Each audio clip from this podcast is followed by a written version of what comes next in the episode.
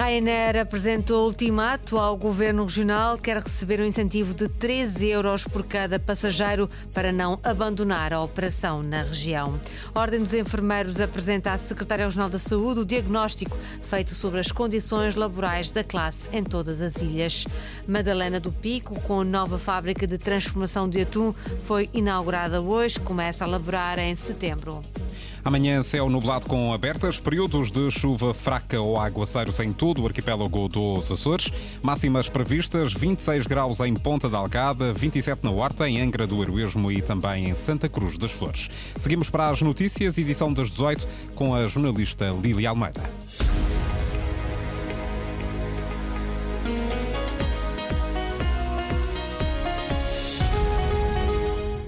Preços dos combustíveis aumentam no próximo mês de agosto. A gasolina vai ter um aumento superior a um cêntimo. O gasóleo também aumenta quase 3 cêntimos por litro. Valores confirmados à Antena Açores por fonte do governo. Assim, a partir da próxima terça-feira, o litro de gasolina 95 octanas vai passar a custar 1,53€. O litro do gasóleo rodoviário, 1,35€.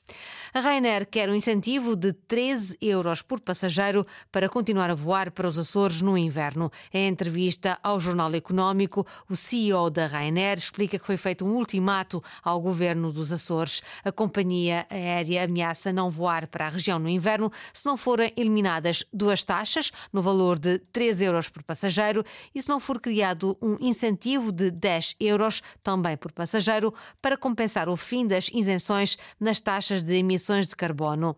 Eddie Wilson diz ainda ao jornal que mantém as negociações com o governo regional, mas como não houve nenhum desenvolvimento para incentivar a empresa a ficar, a decisão de sair de Ponta Delgada está iminente. A transportadora queixa-se do elevado preço praticado pela ANA nas taxas no aeroporto de Ponta Delgada. Ouvido pela Antena 1, o presidente da Câmara de Comércio de Ponta Delgada admite que os argumentos da companhia aérea são compreensíveis. Sandra Pimenta. Os Açores estão a perder competitividade em relação a outros destinos turísticos e a culpa é do governo português e da ANA Aeroportos.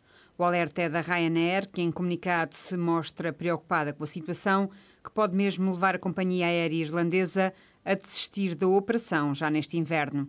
Para Mário Fortuna, da Câmara de Comércio e Indústria de Ponta Delgada, estes alertas são plenamente justificados. Um alerta razoável e legítimo. A Ryanair apresenta-se preocupada com a competitividade dos destinos que dependem, quase em exclusivo, do avião para o transporte dos residentes e dos visitantes, com medidas específicas quanto às taxas aeroportuárias, quanto também na questão das emissões, que vai honorar da estimativa da Ryanair cada passagem cerca de 10 euros. 10 euros somar aos atuais 3 das taxas de segurança e aumento do preço dos combustíveis. No total serão mais 13 euros por passageiro para que a Ryanair continue a operar nos Açores e aos quais a região tem de decidir bem se vai aceitar ou não, assume Mário Fortuna. A Ryanair tem um papel fundamental porque trouxe notoriedade que nós não tínhamos antes da liberalização do espaço aéreo e continua a criar notoriedade porque ser a maior empresa de aviação da Europa, naturalmente, tem uma visibilidade muito grande. Esperamos é que as coisas corram da melhor forma possível porque é mal perder ativos e a Ryanair, neste momento, é um ativo fundamental eh, no turismo dos Açores. Desde 2015, a Ryanair já transportou para Ponta Delgada mais de 2 milhões e 800 mil passageiros. Atualmente, a empresa irlandesa tem 44 voos semanais em quatro rotas. Antena Açores contatou a Secretaria Regional do Turismo, mas eh, a Secretária Regional não quis gravar declarações, remeteu para a ANA.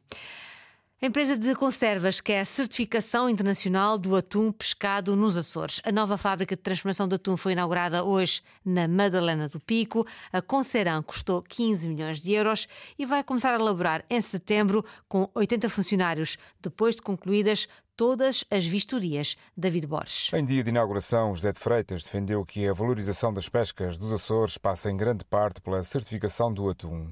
Apesar de admitir que nem todos estão de acordo com essa certificação, o sócio-gerente da Conceran assumiu que esse processo é fundamental para o futuro da pesca. Não chega a ser atum dos Açores. É preciso dar-lhe uma uh, certificação com reconhecimento internacional. Provavelmente, se o Patudo tivesse esse reconhecimento, estaria a ser mais fácil aos operadores a sua colocação. Ao desafio deixado na inauguração da fábrica da Conceran, respondeu de imediato o presidente do governo. José Manuel Bolieiro assumiu que o seu executivo já está a trabalhar no processo de certificação. Nós temos em curso, por parte do Departamento do Governo dos Açores, a certificação internacional. Sim, nós temos a profunda convicção estratégica que uma governação solidária entre gerações olha a sustentabilidade uma referência e uma causa indeclinável perante os interesses de circunstância. Nós prosseguiremos a estratégia do desenvolvimento sustentável dos Açores e das nossas atividades Destinada à transformação do atum, mas também de outras espécies, como a cavala e a lula, a fábrica da Conceran deve começar a elaborar em setembro com 80 funcionários, depois de concluídas todas as vistorias técnicas. A médio prazo e depois de instaladas mais linhas de produção, a fábrica poderá empregar até 140 trabalhadores. José de Freitas, o sócio-gerente da Conceran, garante que a falta de certificação está a afetar a venda do atum, dando como exemplo a existência de elevadas quantidades de patudo nos entre entrepostos dos Açores que não são vendidas porque alguns mercados não compram atum sem ser certificado. Não chega a ser atum dos Açores. É preciso dar-lhe uma uh, certificação com reconhecimento internacional. Provavelmente, se o Patudo tivesse esse reconhecimento, estaria a ser mais fácil aos operadores a sua colocação. Volto a dizer, não é pensar em mim, é pensar na região e nos armadores. Avancem com a certificação seja ela qual for, a mais reconhecida no mundo é o MSC. Avancem com isto porque todo o setor vai ser beneficiado. Madalena do Pico tem nova fábrica para transformação de pescado, vai começar a laborar em setembro. A Ordem dos Enfermeiros apresentou à Secretária Regional da Saúde o diagnóstico feito sobre as condições laborais da classe em todas as ilhas. O Conselho Regional está também preocupado com o reposicionamento das carreiras e espera que não sejam criadas, idoramente, discrepâncias dentro do setor na região. A chegar ao final do mandato e após uma ida a todas as instituições de saúde da região, a Ordem dos Enfermeiros leva as principais conclusões à Secretária da Saúde. Encontramos desde a infraestrutura completamente uh, degradadas e que nos tempos que correm não é aceitável. Eu encontrei viaturas onde o sol da viatura consegue-se ver uh, a própria estrada. Portanto, e obviamente falamos das equipas. Nós temos enfermeiros com excesso de, de trabalho para podermos segurar os mínimos dos cuidados. Pedro Soares, presidente da secção regional da Ordem dos Enfermeiros, afirma que a classe está a sofrer uma transformação e que o processo de reposicionamento terá de ser célere nomeadamente a questão dos enfermeiros especialistas é uma delas, os enfermeiros que são colocados nos escalões intermédios, também a contagem do, do tempo de serviço dos enfermeiros que eh, tiveram noutras instituições, inclusive no Sistema Nacional de Saúde, ou seja, há aqui especificidades da classe que, não sendo corrigido, poderemos estar a causar no futuro algumas injustiças e é isso que nós não queremos. A Secretária da Saúde afirma que o diploma que reconhece tempos de serviço e graus de especialidade foi publicado no mês passado. Em relação a esse diploma, está a ser feito aquilo que deveria ser feito, ou seja, é necessário uh, elaborar listagens, trabalhá-las com os serviços, fazer um despacho conjunto para reconhecer os especialistas que foram abrangidos nesse diploma, despacho esse que será produzido até o final deste mês e que também carecerá de uma análise da parte dos serviços e, portanto, eh, o Governo está a fazer aquilo que lhe compete fazer e, portanto, não me revejo nas críticas de inação. Quanto às infraestruturas e veículos, Mónica Saidi diz que os problemas estão sinalizados, mas que refletem um desinvestimento do setor durante 24 anos. Ainda na saúde, o atual Conselho de Administração do Hospital de Ponta Delgada decidiu manter uma unidade de radio-oncologia criada pela anterior administração de Cristina Fraga. A unidade tem médica responsável, mas ainda não realiza tratamentos. Os utentes são encaminhados para uma clínica privada que só não avança com tratamentos como a braquiterapia prostática por falta de um número mínimo de doentes nos Açores. A decisão de manter, mesmo assim, a unidade de radio-oncologia no Hospital de Ponta Ponta Delgada surge numa resposta do governo a um requerimento do Partido Socialista. Linda Luz. Um requerimento que pode levantar mais dúvidas que responder a questões. No final de 2020, 2022, antes da antiga administração do Hospital de Ponta Delgada sair, foi criada uma unidade de radio-oncologia, à altura em que foi nomeada uma médica responsável. Questionado pelo PS quanto à criação deste serviço, o governo dos Açores responde. Um novo Conselho de Administração, com conhecimento da tutela, decidiu manter a unidade de radio-oncologia, já que o Serviço Regional de Saúde não dispõe de uma, mas, pelo menos por enquanto, não está ativa. Os utentes são encaminhados para a Clínica de Radio-Oncologia Madalena Paiva. Isso mesmo confirma a diretora desta clínica. Não há uma sobreposição de serviço com o hospital.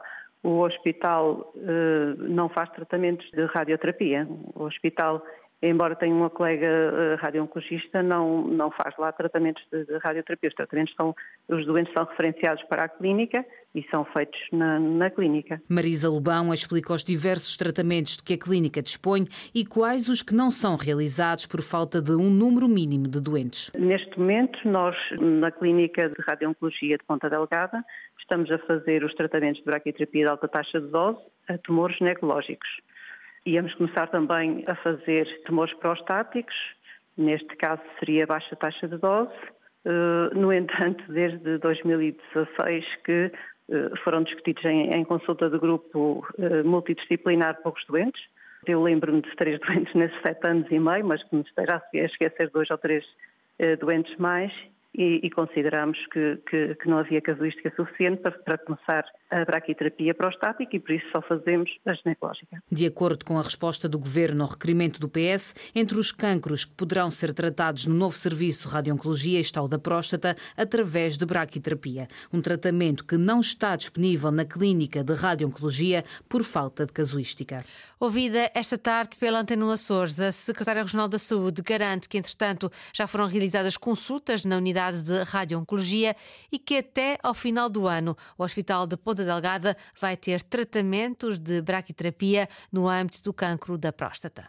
Nos últimos três meses já ocorreram presencialmente 100 consultas neste âmbito na área de radio-oncologia e também posso lhe dizer que esta conjugação de serviços um, irá realizar-se no, no, próximo dia 28 as primeiras biópsias de fusão pela urologia. Portanto, há aqui trabalho que está a ser feito, não está publicitado. Efetivamente, gostaríamos e queremos muito que a braquiterapia de baixa uh, taxa de intensidade dirigida só especificamente ao cancro da próstata seja uma realidade no último trimestre no Serviço Regional de Saúde, podendo desenvolver aos utentes do Serviço Regional de Saúde aquilo que merecem e evitar mais uma vez deslocações para o exterior. Mónica Cedia, secretária regional da Saúde, reagiu também à avaliação feita pelo Bloco de Esquerda sobre os números de consultas e cirurgias na região. Diz que não é honesta, uma vez que o ano de comparação utilizado foi 2021, data em que os efeitos da pandemia ainda se sentiam nas unidades de saúde. A secretária regional da Saúde afirma que os valores de 2022 comprovam uma normalidade e um aumento das respostas. Lamento uma desonestidade de apresentar como ano comparativo o ano 2021 como bem sabem, foi um ano ainda muito afetado pela pandemia. Eu acho que uh, os profissionais de saúde da região, que tanto deram e continuam a dar, não merecem uh, ver o trabalho reconhecido desta forma. Se compararmos os dados de 2019 com 2022, não é, não é de todo verdade que haja uma diminuição da atividade assistencial, quer a nível de realização de exames complementares de diagnóstico, só para terem uma ideia, em 2022 foram realizados mais do que 7,2 milhões de exames em todas as unidades de saúde e hospitais. A nível de consultas hospitalares, o número tem vindo a subir. Ontem, o líder regional do Bloco de Esquerda, António Lima, avançou em conferência de imprensa que o relatório dos indicadores de saúde 2016-2021 indicava uma brutal quebra da atividade nas unidades de saúde de ilha em 2021, por comparação com 2019, alegando que os dados desmentiam os anúncios de recordes por parte do governo. Cerca de duas centenas de jovens de quatro países chegam hoje a São Miguel e à terceira para os Dias da Diocese, uma iniciativa que antecede as Jornadas Mundiais da Juventude, adianta o coordenador do Comitê Diocesano, o padre Norberto Brum. é um problema que já está identificado Vamos ouvir então o padre Norberto Brum. Olha, já temos, já temos aqui em São Miguel alguns grupos, como na terceira também, ainda estão a chegar. Nós temos para São Miguel, vamos ter 150 jovens do México, da Alemanha, dos Estados Unidos, duas dioceses e do Canadá. Para a terceira vão 45 jovens todos eles uh, do, dos Estados Unidos da América. Alguns já chegaram, outros estão a chegar ainda. Há um voo do Canadá que foi, foi cancelado, que era para chegar hoje. Estamos agora na expectativa a ver quando é que o voo será reposto. Uh, mas uh, já estão, alguns já estão uh, inseridos nas comunidades. Estes dias serão uma oportunidade de partilha cultural e espiritual. E estes dias o que é que, que, é que têm de, de especial?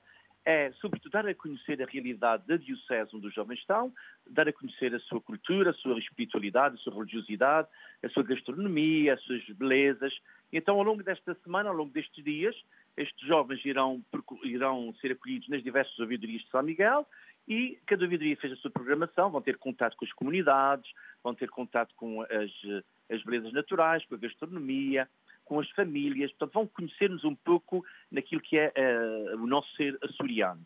Depois, no, no sábado, próximo sábado, como em todas as dioceses, há um grande encontro diocesano o encontro diocesano, que junta também os jovens açorianos que participarão nas Jornadas Mundiais da Juventude, que arrancam na próxima terça-feira. Serão partilhadas várias práticas espirituais açorianas, como as romarias, os cultos ao Espírito Santo e ao Senhor Santo Cristo dos Milagres. A terminar, um aviso para quem costuma usar a SCUT na zona envolvente a Ponta Delgada, a partir de logo à noite, durante quase um mês, a via rápida vai estar em obras no sentido Ponta Delgada, a partir do nó da Manguinha até ao nó de Belém. A via estará cortada ao trânsito no período noturno das 21 horas até às 6 da manhã. A renovação do pavimento nesta via estará devidamente sinalizada, vai obrigar os automobilistas a procurar vias alternativas como a Estrada Regional da Ribeira Grande ou então a Marginal de São Roque. Jornal das 18 com a jornalista Lília Almeida. Notícias em permanência em cores.rtp.pt e também no Facebook da Antena 1 Açores.